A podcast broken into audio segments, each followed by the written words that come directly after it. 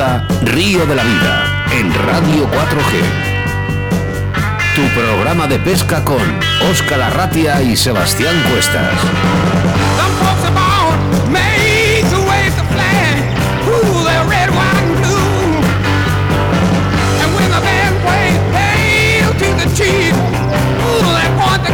Buenas tardes, bienvenidos y bienvenidas a Río de la Vida. Mi nombre es Óscar Arratia y es un placer, como siempre, acompañarles durante esta hora de buena pesca a través de la radio, en un programa en el que un 3 de enero del año 2019 nos embarcamos en esta locura radiofónica y que cada día sumamos más oyentes. Daros las gracias por estar ahí, como cada jueves, entre las 7 y las 8 de la tarde y preparándonos para ese último programa de la temporada que se realizará a orillas del río Tormes. Ahora acomódate a escuchar nuestro programa 62 en un día con nombre y apellidos 23 de julio del año 2020. Ser bienvenidos, ser bienvenidas y como no, a mi lado como siempre, mi compañero y amigo Sebastián Cuestas. Hola Sebas. Hola Oscar, buenas a todos. Somos Río de la Vida. Oscar, ¿te gusta la naturaleza? Oyentes, ¿os gusta la pesca? ¿Os gusta un buen almuerzo, una buena jornada de pesca? Pues este es tu programa de pesca favorito, emitiendo en directo a través de la 91.3 FM y a través de nuestra app radio Radio 4G Valladolid. Solo tienes que dar al play y es aquí cuando comienza todo. Muchas gracias por por confiar en nosotros y hacer posible que Río de la Vida sea el programa de pesca más escuchado a nivel nacional. Arrancamos motores Oscar porque da comienzo Río de la Vida.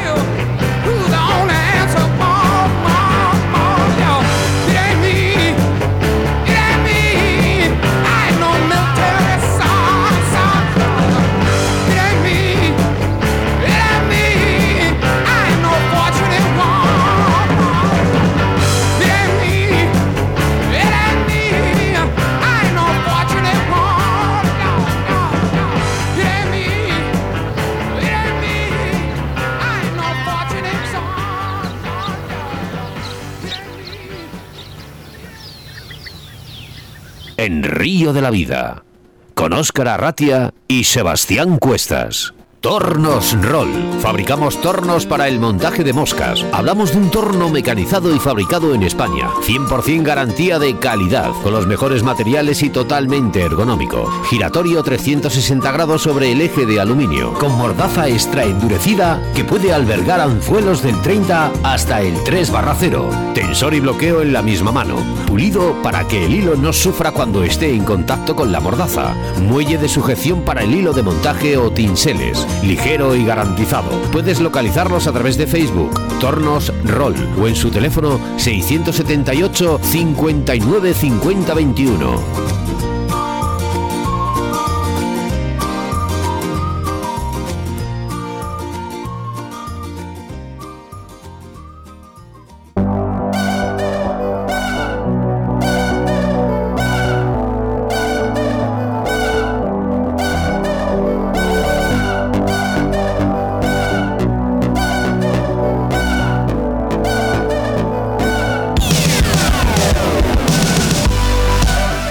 Programa muy interesante con la pesca del cangrejo en Castilla-La Mancha. Pero lo primero, como siempre, nuestra parrilla Sebastián Cuestas nos dará toda la información de embalses y caudales, haciendo referencia a vuestros mensajes, como el que nos escribía Alex de Las Palmas, que nos pedía información sobre el embalse de la Chira en Las Palmas y que Sebastián Cuestas nos ha preparado durante toda la semana. Curioso, Sebastián, ¿eh? de la gente que nos escucha en Las Palmas de Gran Canaria. Sobre todo la información que me han proporcionado, que es, es de agradecer. Pues claro que sí. Nuestro debate del día, el protagonista es el cangrejo y daremos algunas pautas para saber diferenciar los diferentes especies de cangrejos que existen en nuestro país. Seguidamente nos trasladamos a Ciudad Real para hablar con Juan Andrés Mozos sobre la pesca del cangrejo en Castilla-La Mancha y que seguro que aprenderemos un poco más sobre esta pesca en este crustáceo. ¿eh? Y hacemos referencia a nuestro patrocinador del día de hoy que se llama Torno Roll. Sí, porque gracias a ellos, a nuestros patrocinadores, este programa Río de la Vida no sería posible. Torno Roll es una empresa que se dedica a la fabricación de tornos para el montaje de moscas. Hablamos de un entorno siempre mecanizado y fabricado en España, 100% garantía de calidad y siempre hecho con los mejores materiales totalmente ergonómicos. Giratorio 360 grados sobre el eje de aluminio con mordaza extra endurecida que puede albergar anzuelos del 30 al 3 barra 0. Tensor y bloqueo en la misma mano. Pulido para que el hilo no sufra cuando éste esté en contacto con la mordaza.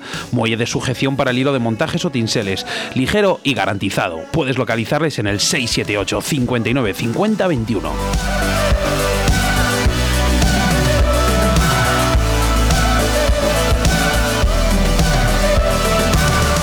En nuestro rincón del oyente, tus quejas y denuncias y experiencias de nuestros pescadores en ese espacio que es para todos. Nos trasladamos a nos trasladamos hacia Don Benito, ¿eh? Y nos hacemos eco de las denuncias de los guías y pescadores extremeños. Para ello, Juan Carlos Capilla, ¿eh? Nos contará qué está sucediendo sobre la orden de vedas de pesca del año del 3 de septiembre del año 2019, ¿eh? una denuncia que hacen los guías y los pescadores extremeños. Así que Juan Carlos Capilla estará con nosotros en un programa, en, en una entrevista que queda grabada debido a su trabajo. Los colaboradores de Río de la Vida, los habituales Moscas de León, Torno Roll, Vital Vice, Pescaolit, Riverfly, Cañas Draga, Leralta, la Autovía del Pescador, JJ Fishing y Torno Roll.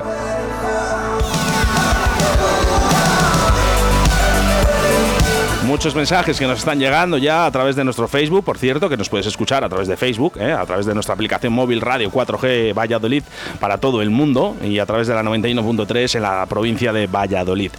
Recordamos las vías de contacto a través del 681 07 22 97 en el que ya recibimos mensajes y saludamos a nuestros amigos de San Luis en Argentina, Sebastián, ¿eh? que nos, eh, durante toda esta semana nos han llegado algunos de sus mensajes. Algún día de estos tendremos que cruzar el charco para ir a visitarles. O hacer un programa ahí en directo. Ya te digo.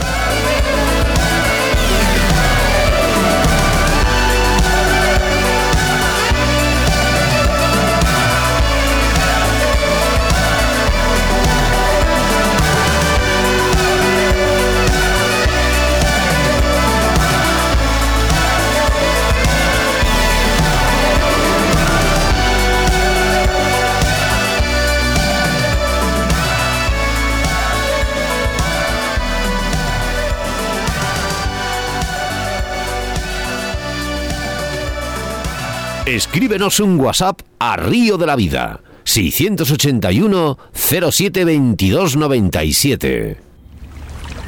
En Río de la Vida, la información de caudales y embalses con Sebastián Cuestas.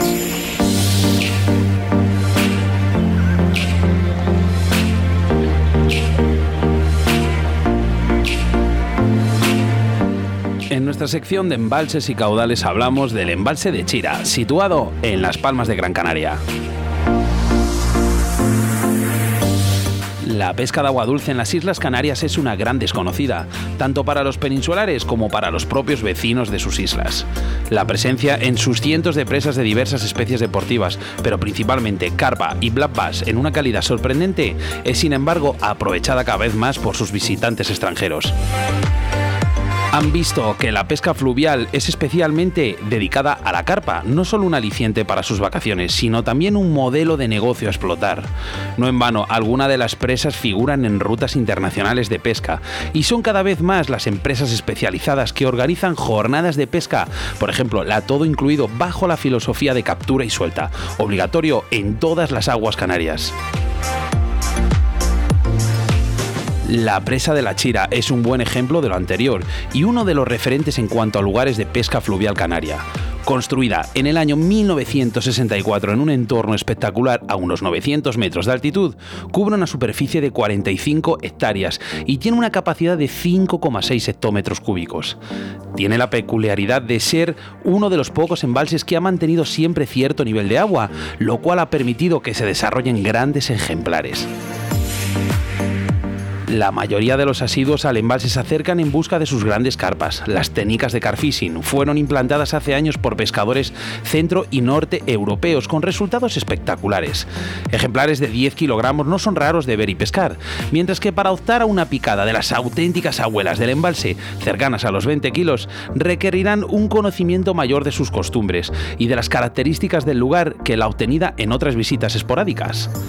Las carpas entran a cualquier cebo natural, como maíz dulce, pan, patata, así como a diferentes tipos de peles y boiles. El black bass no es tan común en la tradición de la pesca deportiva de los países originarios, de la mayoría, por ejemplo, de los visitantes de la Chira, y es por ello que está aún menos perseguido que la carpa. Tanto en el templado clima como la orografía del lugar, con zonas rocosas y abundantes cañaverales, además de la poca presión pesquera y la nula competencia de otros depredadores, hacen que el bass tenga en la chira un pequeño paraíso. Hay abundante bass de entre medio kilo y un kilogramo, y se intuye un buen número de bases de 2 a más kilogramos. Lo poco tocado del lugar hace que aquí puedan triunfar señuelos que ya habíamos guardado en el trastero por su nula eficacia en otros lares. Cualquier tipo de cranby, spinner, cucharilla, mosca o vinilo puede ser efectivo, aunque las imitaciones de pequeños bases pueden resultar muy atractivas para el centráquido, ya que su propia prole es parte de su dieta ante la ausencia de otras especies. En definitiva, La Chira es un lugar para que el pescador deportivo pueda reservar uno de sus días de vacaciones en la isla sin temor a arrepentirse y un espacio con posibilidades para otro tipo de turismo sostenible. En Río de la Vida, con Óscar Arratia y Sebastián Cuestas.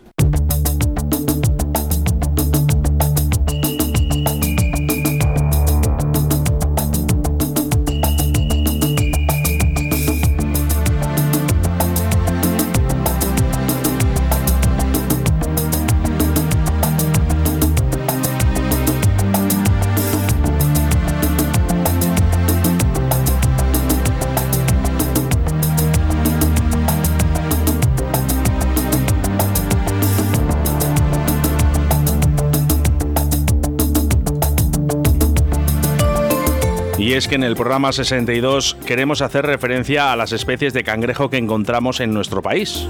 En España actualmente conviven tres especies diferentes de cangrejos de río, el llamado autóctono y que cada vez escasean más en nuestro país hasta tal punto que su tendencia puede llegar a desaparecer. De hecho, se estima que sus poblaciones se han reducido un 80% desde la aparición del cangrejo americano.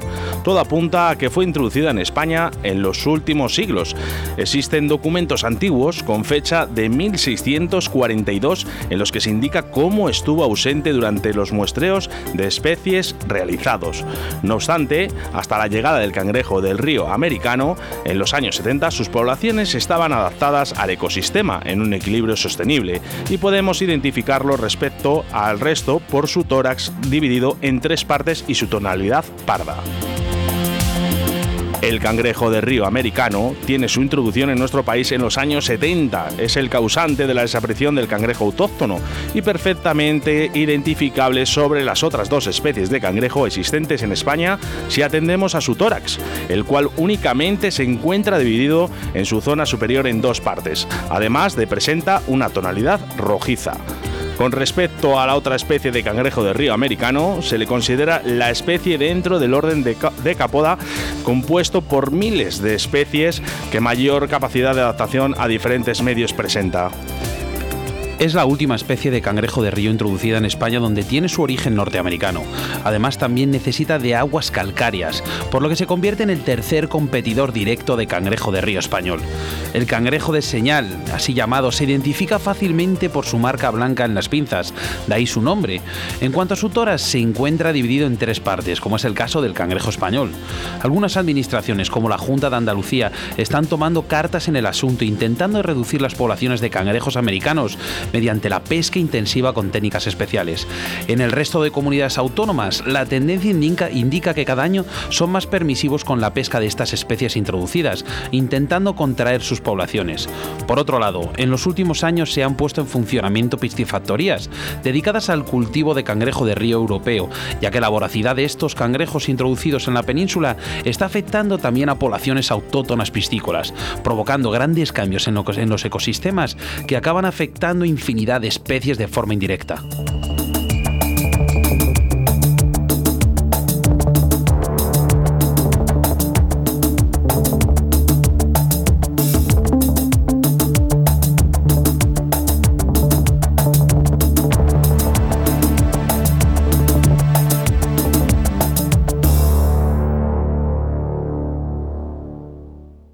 En Río de la Vida con Óscar Arratia y Sebastián Cuestas.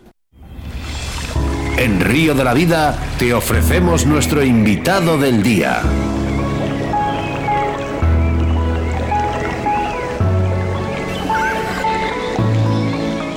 Hoy en los micrófonos de Río de la Vida viajamos a Ciudad Real para hablar de la pesca del cangrejo con Juan Andrés Mozos. Buenas tardes, Juan Andrés. Hola, buenas tardes. ¿Cómo estás? Bien, aquí con las calores que tenemos por aquí por La Mancha. no me lo creo, no me lo creo. Oye, habrá que refrescarse en el río. Sí, sí, es la única solución que tenemos, digo, la piscina, sí, lo mejor en el río. bueno, Juan Andrés, tienes una historia muy bonita que quiero empezar por ahí, eh, de tu vida con respecto al cangrejo. Bueno, pues sí. Bueno, primero voy a decir que tengo ya tengo 62 años, tengo unos cuantos años. Y bueno, lo, pues la afición me viene de mi padre, que así era pescador deportivo, de la antigua usanza, de los que se hacían, él se hacía los reteles, el, eh, los señuelos de la pesca, porque era muy pescador también de, todo, o sea que era, vamos, le gustaba, él iba a pescar el domingo y llevaba toda la semana, se la llevaba preparando para pescar el domingo. Bueno, y por la parte también de mi suegro, bueno, este mi suegro era pescador profesional, eh, pues vivía de ello.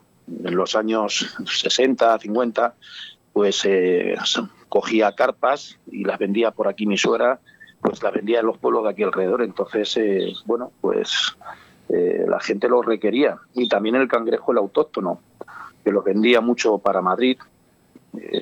Y bueno, y mi suegro sacó una familia de siete, siete hijos en adelante gracias a la pesca de las carpas, de los cangrejos. Claro, era del autóctono.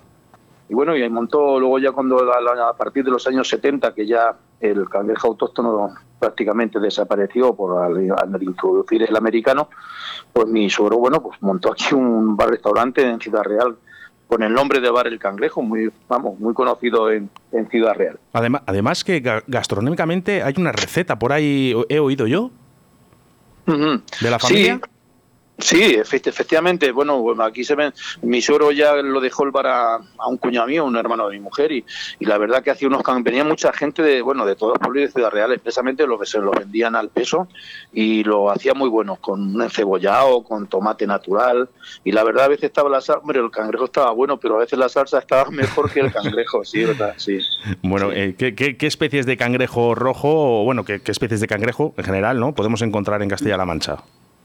Bueno, pues en general tenemos el, el rojo, el americano, es el que tenemos. Lo que sí es verdad que están repoblando. Aquí tenemos un centro en Ciudad Real que lo está con la Junta de Comunidades que se llama Chaparrillo, que hace es un criadero de cangrejo autóctono. Entonces ellos están repoblando en zonas que es bajo top secret, nos lo dicen, para ver si pueden, eh, o sea, que salgan adelante. Entonces, pero vamos, en Ciudad Real y Castilla-La Mancha prácticamente es el, rojo, el americano. Sí. Juan Andrés, buenas tardes. Soy Sebastián Cuestas, el compañero de Oscar. Hola, buenas tardes. ¿Qué tal estás? Oye, a ver, hay una, hay, has dicho que tienes hay dos tipos de cangrejos ahí en tu zona, el americano y el rojo, ¿no? No, no es el mismo. Perdón, el rojo y americano. lo que pasa es que le llamamos uno le llaman el rojo y otro el americano. Ah, bueno, ya decía yo, porque digo, creo que es el mismo. Gastronómicamente, eh, ¿se puede decir que el rojo es, es más, más rico que el señal? Eh, mm, bueno, el, autóctono es el mm, más completo porque las carnes son más sabrosas, tienen las pinzas que el americano a veces las tiene, ya va, mejorando, pero bueno, como el, autóctono es mejor de, comer, es bastante mejor, sí. El tema de a la hora de usar reteles, me supongo que habrá mm. reteles buenos y malos y luego están los de Oscar. Los que, gracias, los que se iban es que de verdad. A ver, yo eh, tengo unos reteles que me dejó mi padre por herencia y, la verdad que, bueno, pues oye, el pobre hombre, la verdad que él, les manejaba muy bien, pero yo no soy tan experto en pescar cangrejos. Muchas gracias, Sebastián. ¿Hay algún, ah, de nada, Oscar, ¿hay algún tipo de retel que sea específico, que siempre funcione bien y que, nos de, y que no nos produzca pérdidas? No, aquí siempre utilizamos uno que mide unos 30 centímetros de diámetro. Yo también tengo que decir de que tengo la herencia de mi padre, que en paz descanse, que él lo hacía él. Él hacía la, la red, él hacía los arillos, los pintaba, le ponía el plomo abajo, le ponía el corcho arriba para cuando las, para los tres hilos que cuando se tire que no echase los cangrejos fuera. O sea, eh, puedo decir que es verdad que pueden ser más de 30, 40 años, hay algunos reteles que, que los tengo. Ya se me están pasando, porque claro, de tanto tiempo pues se pasan. Pero vamos, eh, aquí lo que utilizamos es el de 30 centímetros de diámetro más o menos con dos arillos y van bien. La verdad es que es ese. Lo que sí también tengo que decir que hay gente eh, ilegalmente que eh, utiliza, aquí le llamamos carambuco o chirimbolo, que lo que hacen son con las cajas estas de fruta, le ponen una malla arriba y le, ponen en los laterales, le ponen unas bocas de mayor a menor para que el, cangrejo entre y no salga. Es ilegal, pero eh, la verdad que lo hace la gente y le trabaja muy bien. Bueno, pues, lo dejan pescando todo el día o toda la noche y, la verdad que eso funciona, lo que pasa que es ilegal. Sí, eh, hablas de que tienes reteles de tienen 30 años. Si hablas en esos reteles, ¿cuántos números cuántos números y qué jornadas de pesca nos brindarían, no? Sí, sí, la, la verdad es que sí. la verdad es que sí. Vale. Sí, yo, el tema del cebo es muy importante, porque yo cada vez que voy a pescar cangrejos, dicen, no, uno corazón de vaca, el otro patata, el otro no sé qué, atún, entraña y tal. Eh, ¿con, qué, ¿Con qué cebo eh, eh, sueles pescar los cangrejos? Sí, yo normalmente pesco con pollo. es una, lo que voy a, decir, a recalcar que este cangrejo entra todo. lo que sí va muy bien es el hígado de cerdo, al ser tan, sangriento, entonces enseguida el cangrejo lo nota, tiene, vamos, pero lo que pasa es que se lava enseguida y tienes que estar cambiando de cebo cada, cada una vuelta o dos vueltas porque se ya se lava y no entra bien. El pollo va bien. otra cosa que me pasó un día, quiero decirlo, yo tengo dos hijos, que bueno, Rubén que pesca carfishing y el pequeño que pesca más el bla bla de orilla y embarcación. Y tienen, siempre tengo la cochera y tenía unos, unos y digo, iba a ir de pesca un domingo y no tenía cebo, y todo cerrado. Digo, pues voy a coger, me llevé unos boilies y digo, si entran a la, carpa, digo, pues me imagino que pues también cogí cangrejos con los boilies. De, hecho, de hecho, ahora sí que están en venta en, casi todas las tiendas. Yo, he hecho, yo estaba en dos ah, de nuestros patrocinadores y la gente decía, ¿tienes cebo para cangrejo? Y sí, sí, y además eran ah. boilies, como ah, los de. Sí, sí, como los de Carfishing. Pues ya, se están se están vendiendo bastante.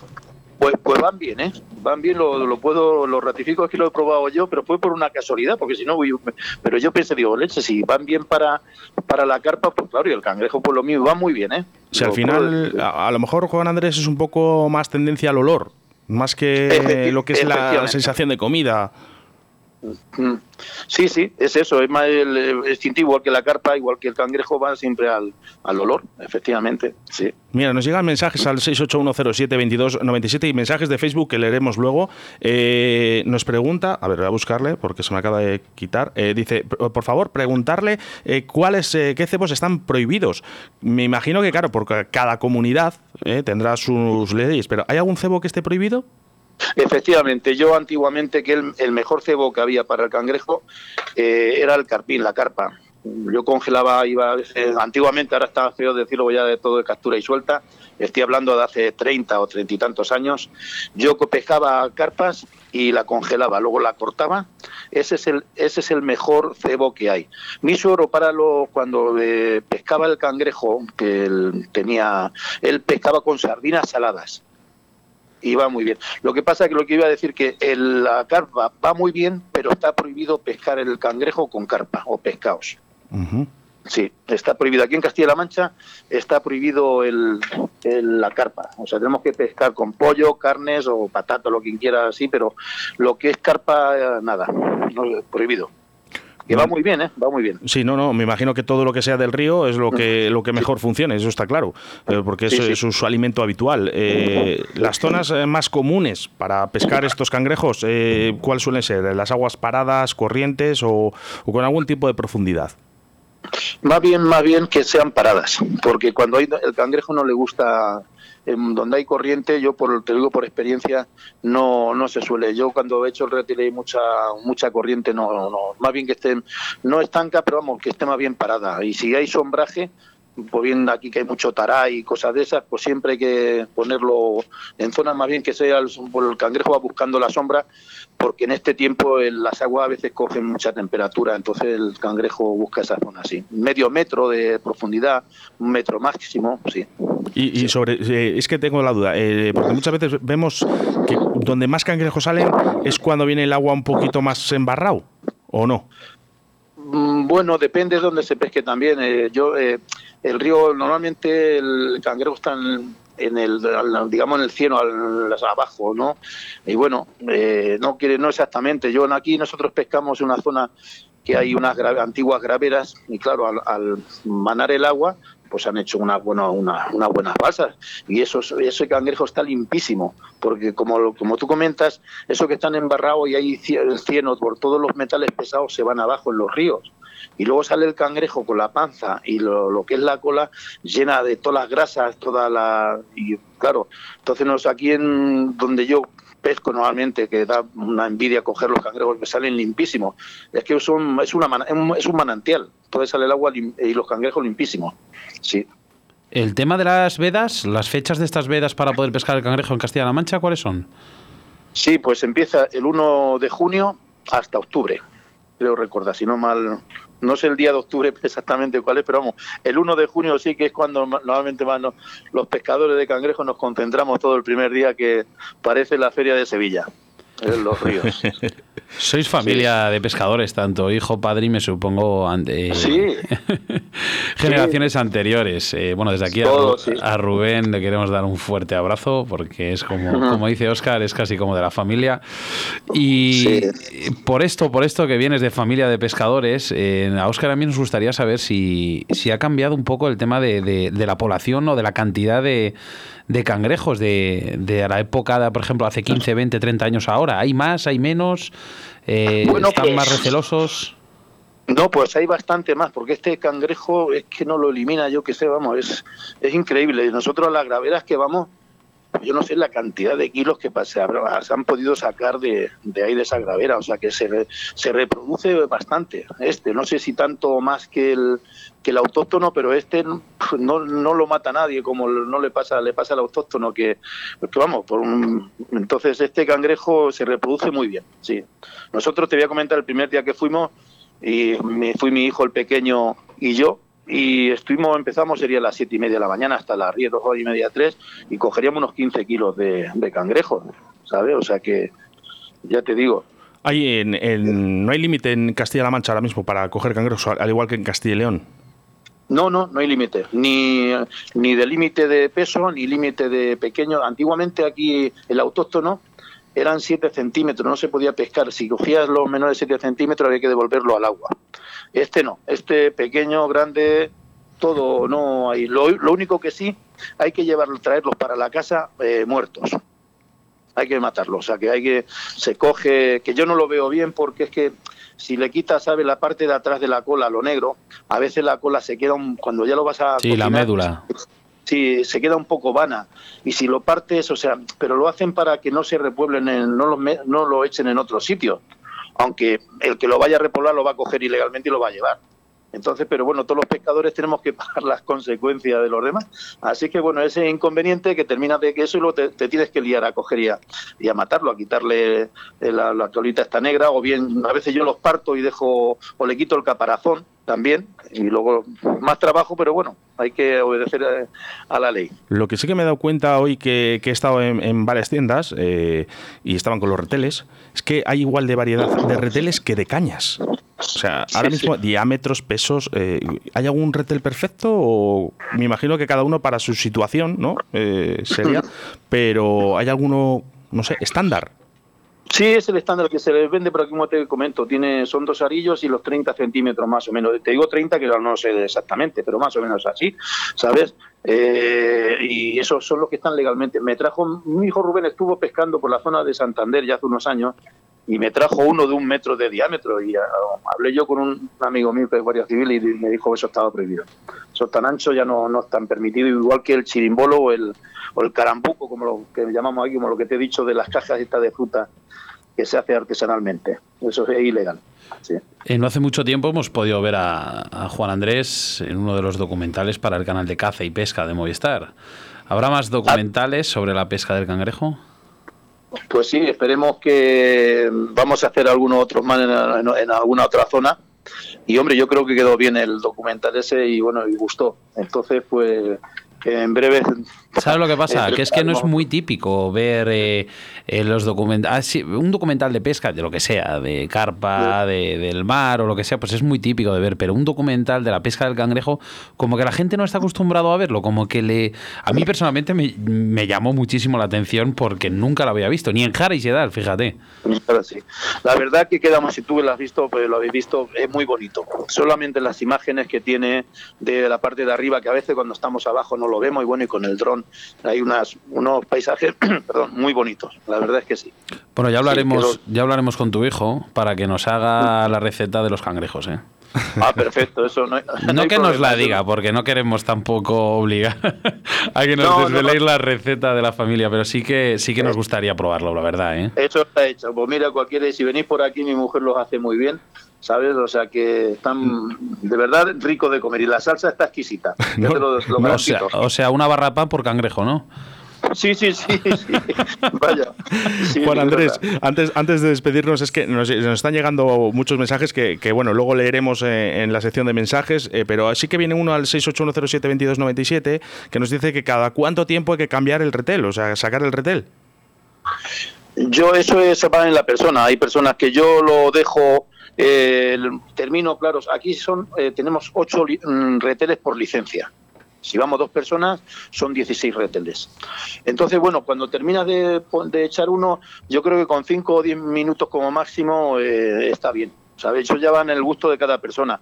¿Sabes? O sea que no muy seguida hay que dejarlo, das una vuelta, te esperas un poquito y bueno, y sobre más o menos así. Yo, yo así lo hago de siempre. Y quizás también el cambiar de sitio los reteles una vez que ya hemos cogido bastantes. Eh, Perfecto, también. Cuando tú yo voy, por ejemplo, hay reteles que pescan muy bien, zonas, y yo los voy cambiando de sitio. El que no pescan, lo cojo. Si vamos dos personas, vamos, quien venga conmigo, viene mi hijo pequeño o Rubén, cogemos y lo vamos cambiando, lo vamos poniendo en otra zona y vamos investigando, bueno, que no pescar es y ir cambiando, eso sí, es muy importante también. El que no pesca, ponerlo en otro sitio que a lo mejor en otra zona va a pescar más. Sí. Oye, Juan Andrés, eh, perfectamente explicado. Todo un placer que estés aquí en los micrófonos de Río La Vida. Ya sabes que me hace mucha ilusión que estés aquí y aquí. Pues Yo, yo también, vaya. Y a ver si algún día nos encontramos ahí por el río y pescamos unos cangrejitos, tú y yo. Pues sí, cuando quiera estáis invitado aquí, vaya. Sebas sí es que es más de comer. Sí, o lo, lo que queráis aquí, estáis en vuestra casa. Lo que sí quería mandar un mensaje, si me permite, Sí, por supuesto. eh, en, en memoria pues a mi padre y a mi suegro, bueno, eh, y a todos los pescadores que estén fallecidos también, porque esto va en memoria de todos ellos también, que bueno, que venimos de ellos, nos han enseñado todas sus raíces, todas sus cosas. Pues eso va, por- va por ellos. Pues ahí, queda. Ahí queda. Juan Andrés, muchas gracias por estar en los micrófonos de Río La Vida y bueno, estaremos en contacto. Muchas gracias. Pues a, vosotros, a vosotros, un Un fuerte abrazo. Hasta luego. Chao, chao. El consejo de la semana de pesca de predadores con Mario Asensio. Mira, mira, mira, mira. Os voy a dar un consejo para el mes de agosto. Un consejo de verdad eh, eh, que quiero que llevéis a cabo porque os vais a divertir muchísimo. Eh, relacionado ya no con la pesca de plapas y lucio, ¿vale? Sino el mes de agosto vamos a dejar de pescar blapas y lucio. Nos vamos a dedicar a pescar barbos, vamos a, a pescar los channel, vamos a pescar siluros, otras especies muy divertidas de agua dulce que están muy activas ahora en el mes de agosto y ya sabéis que el black y el lucio sí se puede pescar pero estamos todo el año liados con ellos vamos a dejar de descansar. Vamos a darles un mes de vacaciones a los blases y a los lucios. Vamos a zumbarles a los barbitos que es una pesca maravillosa a los channel a los siluros luciopercas ese es mi consejo de verdad. Vais a ver qué bien lo vais a pasar y qué pesca más entretenida. Son depredadores natos Escríbenos un WhatsApp a Río de la Vida 681 07 22 97.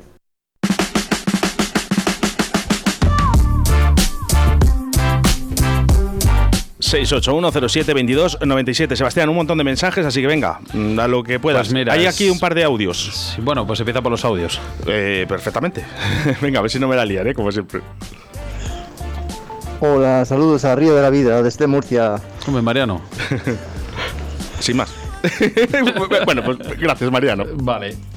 Otro más. Estamos en Galicia y estamos esperando que lleguen las 7 de la tarde para que empiece Río de la Vida. Somos Emma, Claudia, Eduardo, Elsa, Daniela y Adrián. Madre Uy, mía, qué vaya. bonito, qué bonito. Oye, vaya afición que tenemos, ¿no? De los niños, ¿no? A mí me encanta, ya sabes que los niños. eh, el último de audio. Estoy viendo todos los días Río de la Vida con mi papá y mi mamá.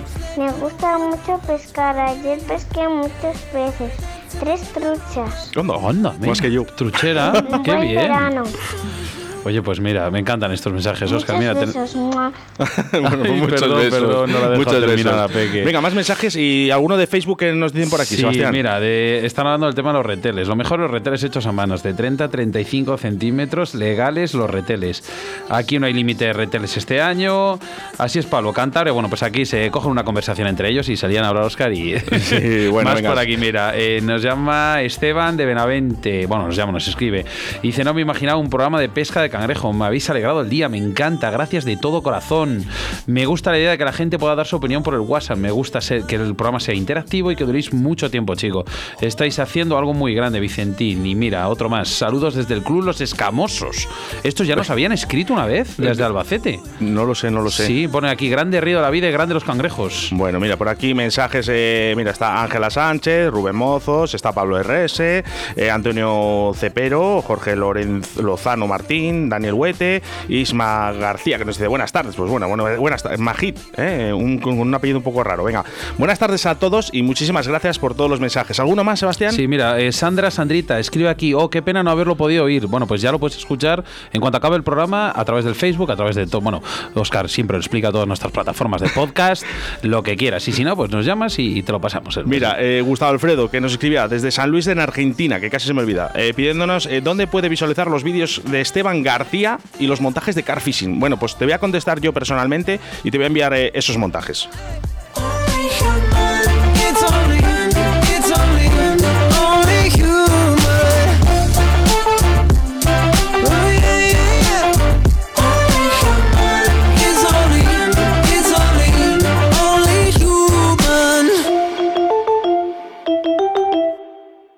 En Río de la Vida, con Sebastián Cuestas.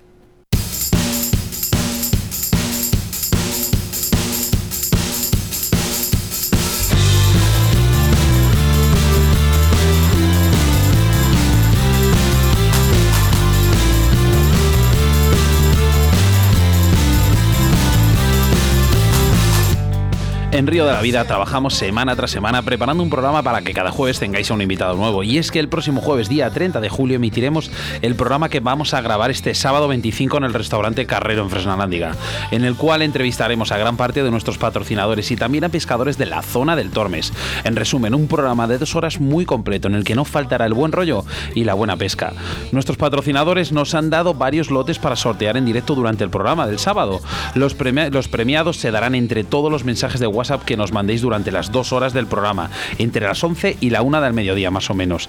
Tendréis la oportunidad de ganar hilos de fluorocarbono de Riverfly, un carrete de freno de disco de Draga Leralta, una caja de dubin de vicuña de JJ Fishing, un imán Magnet Ticket y una selección de anzuelos Fasna, el F80, el F310 y unos dubin, todo ello de la mano de Moscas de León, Oscar. Madre Yo no mía, me lo pierdo. madre mía, cuántos premios nos han dado nuestros patrocinadores para este sábado, ya sabes, 68107-2297. Escríbenos tu mensaje para acceder a esos regalos que vamos a dar este sábado entre las 11 y la 1 de la tarde. Hacemos referencia a nuestros patrocinadores de estas dos semanas con motivo a ese programa 63 que estamos preparando a orillas del río Tormes, en el restaurante Carrero en Fresno Alándiga, y donde estarán esos fantásticos lotes y sobre todo Torno Roll.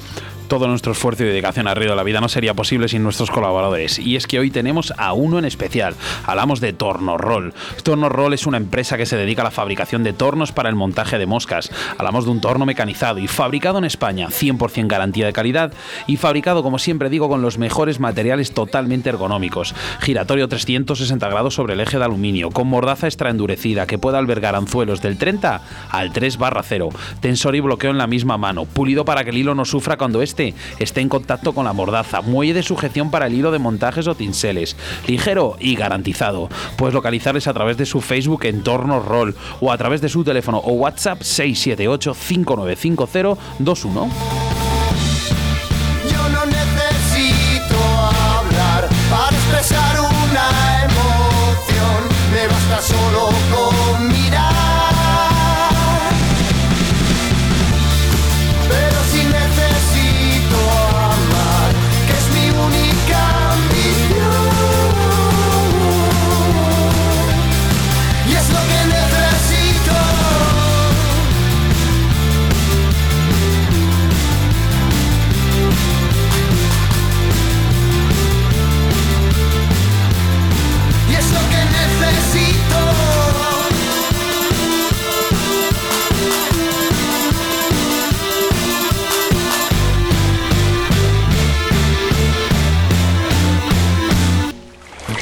denuncias y quejas a través de Río de la Vida. Hoy en los micrófonos de Río de la Vida nos trasladamos hacia Don Benito, en Extremadura, para hablar con el guía de pesca profesional Juan Carlos Capilla. Buenas tardes, Juan Carlos. Hola, buenas tardes, Oscar. ¿Qué tal todo? Muy bien, ¿qué tal? ¿Estabas pescando? Está, eh, no, no, ya, ya he finalizado la jornada, ya me encuentro en casita, ya he terminado con los clientes y nada, descansar un poco que, que mañana volvemos con, con, más fuerza. Muy bien, oye Juan Carlos, para que nos entiendan nuestros oyentes, ¿cuál es el problema que está teniendo Extremadura con esa orden general de vedas de pesca del 3 de septiembre del año 2019? Sí, pues bueno, mira, lo primero, antes de todo, quería darte las gracias a ti y al programa por, por, por, ofrecernos mm, por ofrecerme eh, vuestros micrófonos para, para denunciar esta situación que estamos viviendo un grupo de, guías de, pesca aquí en Extremadura, que fomentamos la pesca y el turismo en una región que, que, bueno, que, no es muy famosa por tener muchísima industria y muchísimo trabajo, que no sobra el trabajo en esta querida tierra mía. Y, y, bueno, pues venimos sufriendo un, no sé cómo, no sé, la verdad que no sé ni cómo llamarlo, porque el pasado mes de noviembre del año 2019, el pasado año, ¿Sí? re recibimos un correo electrónico, eh, varios guías de pesca de aquí de, de, Extremadura, en el cual se nos, se nos, se nos advertía se, o se nos, se nos comunicaba que debíamos de borrar eh, en, nuestras, en nuestras redes sociales o en nuestras páginas web todo lo que tuviera que ver con tres especies. Eh, el ciruro, la lucioperca y el pez gato moteado. Todo lo que tuviera que, que, lo que tuviera que ver con esas tres especies, incluso anterior a la orden de veda del, del 3 de septiembre del 2019, teníamos que eliminarlo automáticamente eh, de nuestras redes sociales o de nuestras páginas web bajo bajo bajo una denuncia. Si no si no lo hacíamos, eh, nos denunciaban todo esto fue una, una, una, sorpresa. La verdad que empezamos a ponernos en contacto a los guías a los que nos mandaron este correo, los unos con los otros, para verificar si esto era una broma pesada de algún hacker o de algún graciosillo y empezamos a, verificar que no, que no, que no, que, esto venía de la Junta, que era oficial, que nos mandaron, que nos tienen muy controlados por las redes sociales, nos mandaron un correo electrónico con, con, este tema y que si no lo hacíamos eh, y si no cumplíamos las, las, órdenes, pues que nos sancionaban económicamente con, con, con, sanciones bastante fuertes, incluso nos prohibían hasta hasta ejercer nuestro, nuestro nuestra profesión, nuestro trabajo. Bueno, pues, pues eh, justo está Extremadura como para perder trabajos. Eh, lo único es, me surge la duda, Juan Carlos, si en el caso de que usted haya eh, propuesto una, una, una, fotografía de un siluro o de una de estas especies en el año 2018, por ejemplo, ¿también tenéis que anularlas esas fotos?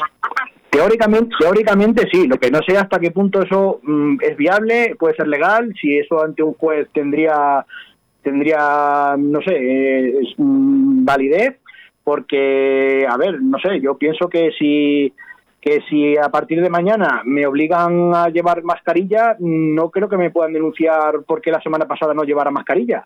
Claro, pues eso te quiere decir que, que no sé. Pero, pero, pero, teóricamente, teóricamente, Oscar, sí, teóricamente en el correo pone que tenemos que eliminar todo, todo, o sea, ya no, ya no solo dejar de publicitar, sino eliminar cualquier cualquier eh, fotografía o cualquier publicidad eh, que se que se publicite que se anuncie un servicio de guía de pesca en Extremadura en Extremadura de, de estas tres especies.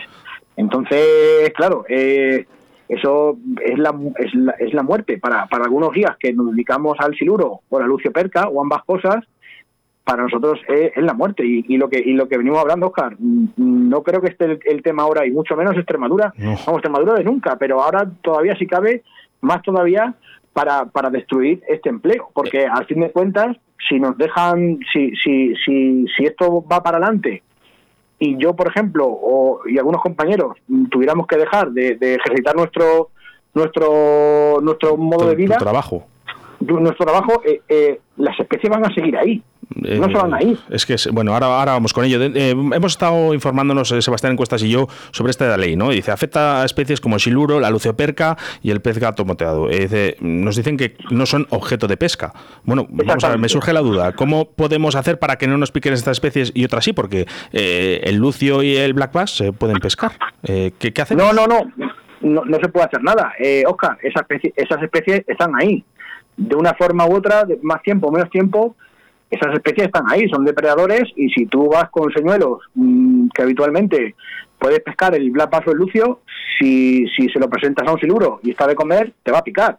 Y si se lo presentas a una lucio perca y está de comer, te va a picar porque, porque están ahí. O sea, es totalmente inviable el que no eh, hacer algo para que no te piquen. Lo, otra, una de las cosas que, que, que nos, nos hemos estado enterando estos días es que se prevé, se prevé que no sé hasta qué punto eso será así, obra de luz, se prevé que la Junta quiere, quiere hacer un poco como, como en Andalucía. Quieren prohibir hilos trenzados de, de, de X fuerza. X kilos, sí. Sí, X kilos. Quieren prohibir poteras eh, fuertes, anzuelos fuertes, pero, pero mm, si se, aunque se dejen de pescar, eh, lo único, lo único que se va, que se va a hacer va a ser destruir empleo, Total. destruir turismo, porque los animales van a seguir ahí, no van a desaparecer porque, porque dejemos de pescarlos. Sí, bueno, que se lo digan a la gente de que vive por el Ebro, eh, de que viven. eh, la solución que nos daría la Junta es de dejar de pescar en estos sitios, entre comillas, porque bajo sanción, eh, ahora eh, a ver quién se la juega, Juan Carlos.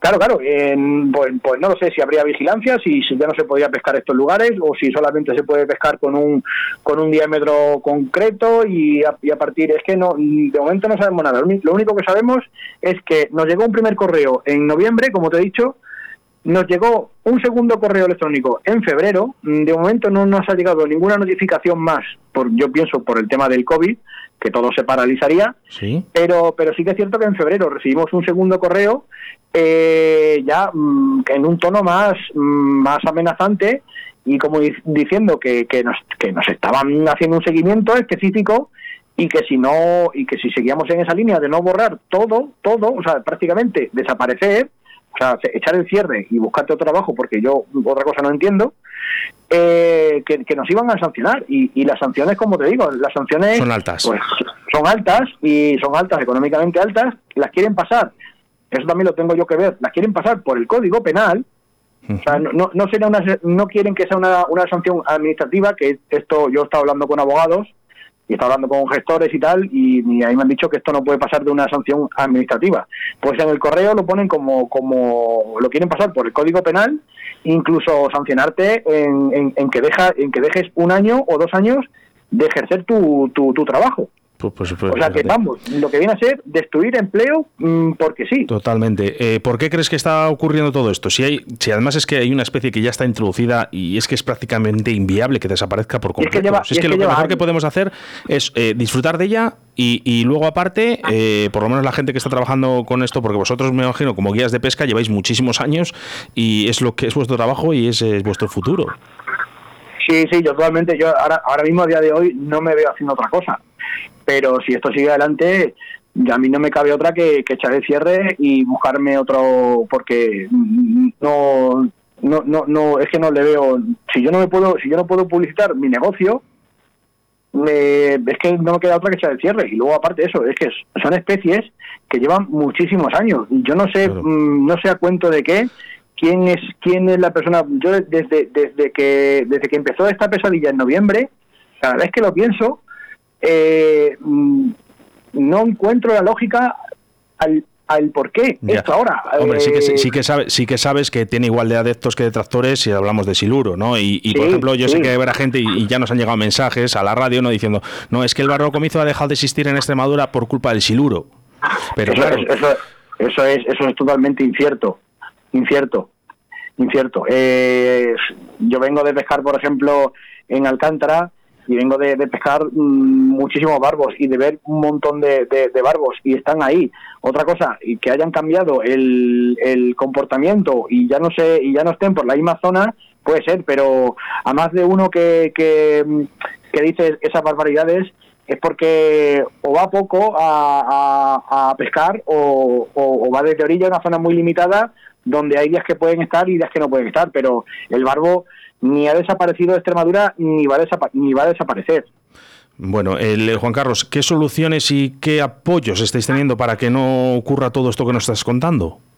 Bueno, apoyos, pues eh, como te he comentado, a, a todos los guías que, que, recibimos el famoso correo, pues hemos estado en contacto entre todos nosotros eh, vamos a juntar fuerzas, vamos a crear, esto te lo doy un poquito en primicia, ¿vale? Sí. Eh, vamos a crear una, seguramente, una, una asociación de, de guías eh, a los que nos afecta todo, todo esto. Primero, con el objetivo de que se nos reconozca en la Junta, porque es que es, eh, venimos de un sector que da mucho, que da mucho y recibe mm, poco, no, Eh, recibe auténticas zancadillas, auténticas Tortazos, eh, atropellos, sí, sí, sí, sí, no, no tenemos nada más que trabas y problemas. Y nosotros somos un sector que no necesitamos que nadie nos ayude. Lo único que queremos es trabajar, ejercer nuestro trabajo y que nadie nos, nos fastidie, que nos, que nos dejen tranquilos. Y vamos a crear una asociación ni, no para que tengamos privilegios, sino para, para luchar contra esto, contra esta cosa que es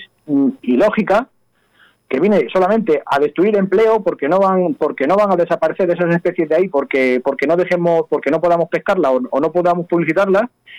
Y, y, y, cre- y queremos eso queremos eh, crear esta asociación para defendernos ante este ante un ataque que, que, que es totalmente injusto Bueno, eh, esos son, le llamo yo, soluciones eh, a, a los problemas.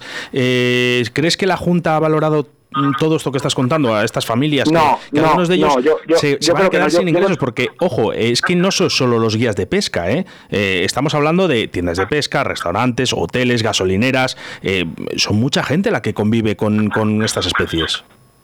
Bueno, a ver, eh, yo tuve una conversación con una persona de, dentro de la Junta y le dije eso. Eh, yo, por ejemplo, para, para el tema del siluro, yo soy de Don Benito, mira, fíjate lo que, lo, lo que es. Eh, yo soy de Don Benito, como bien has dicho, pero yo ya mm, en Don Benito vivo dos meses al año. Yo vivo diez, diez meses en una localidad que para mí es la segunda, mi segunda casa, Casar de Cáceres, eh, que es la que está más cerca de donde yo pongo el barco en el agua, en, en el, en Alcántara, en el Tajo, para la pesca del siluro. Y bueno, y ahí eh, puedes informarte, y a, y a más de uno lo he dicho, digo, deberíais preguntar, dar, daros una vuelta por Casar de Cáceres y preguntar quién es el capilla, el de la pesca, el que trae clientes a la churrería por la mañana, el que trae clientes a la gasolinera, el que trae clientes a, a las diferentes casas rurales que hay en la localidad, el que lleva clientes a, a los restaurantes de la zona, y allí yo soy un, un forastero, porque no soy de allí, pero a mí ya me conoce todo el pueblo. Un pueblo de 5.000 habitantes me conoce, me conocen por... por y, cuando me ven, ahí va, ahí va el de la pesca, ahí va el de los siluros. Claro, es que es- estamos hablando de una economía muy grande. Si no, ya te digo, que se lo digan a, a la gente que vive en el Ebro, ¿no? Y, y que, que- que vive del siluro, que es que Sí, sí, venden sí, sí. carretes de pesca y cañas de pesca en gasolineras.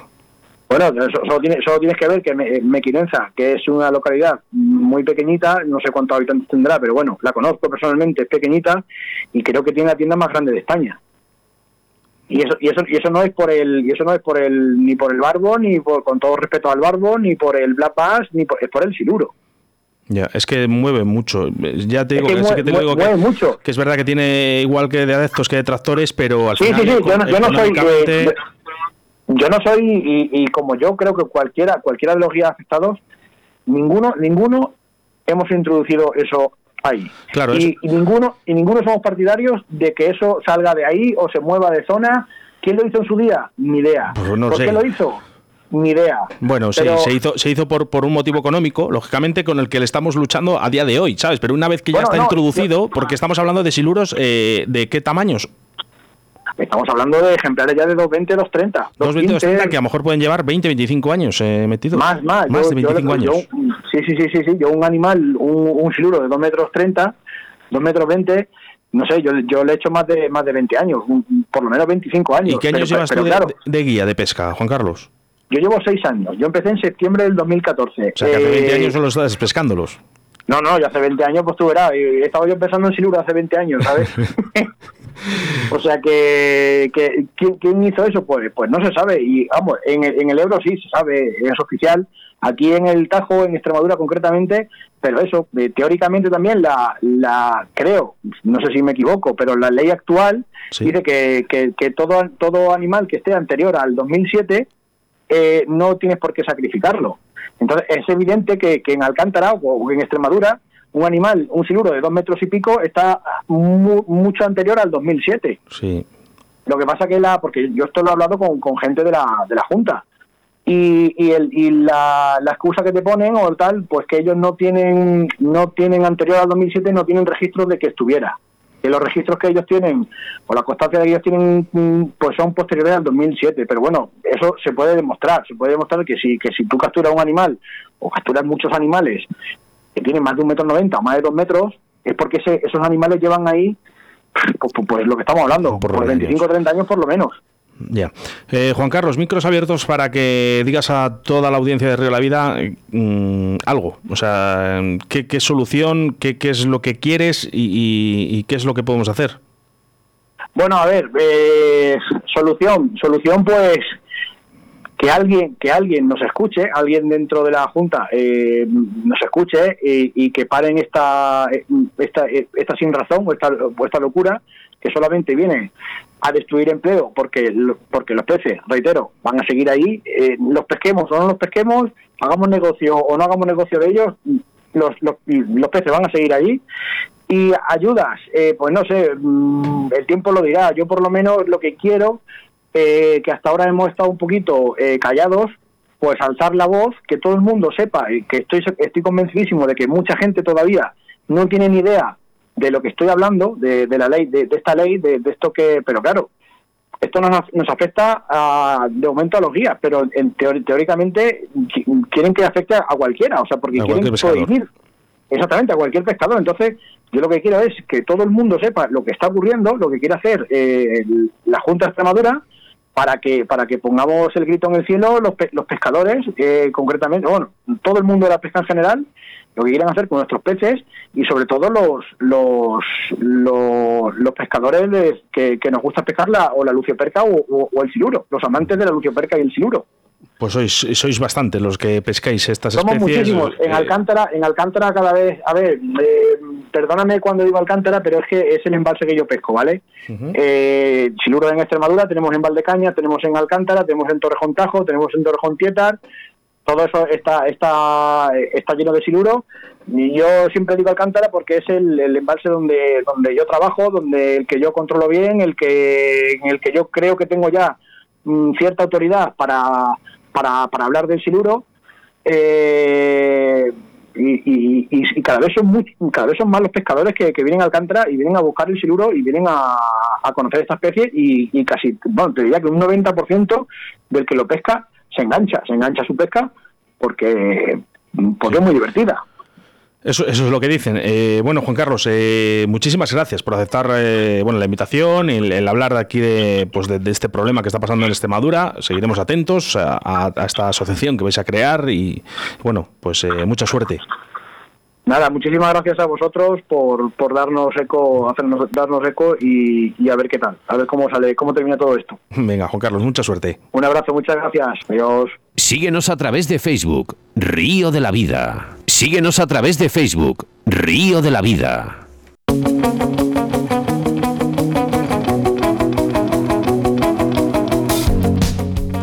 Bueno, pues ya, ya está, ya está, ya está acabado. ¿eh? El último programa que hacemos en los estudios de Radio 4G hasta la próxima temporada, porque ya te aseguro que volvemos. ¿eh? Eso sí, el sábado, Fresno Alándiga, el último programa de la temporada, segunda temporada, ¿quién nos lo iba a decir, Sebastián? Por Segunda favor. temporada enterita, enterita. Y encima con despidiendo el programa con invitados aquí en el, en el estudio, Oscar, Sí, ¿no? quiero saludar. Francisco, un oyente de nuestro programa fiel a mí desde, desde el principio. Buenas tardes.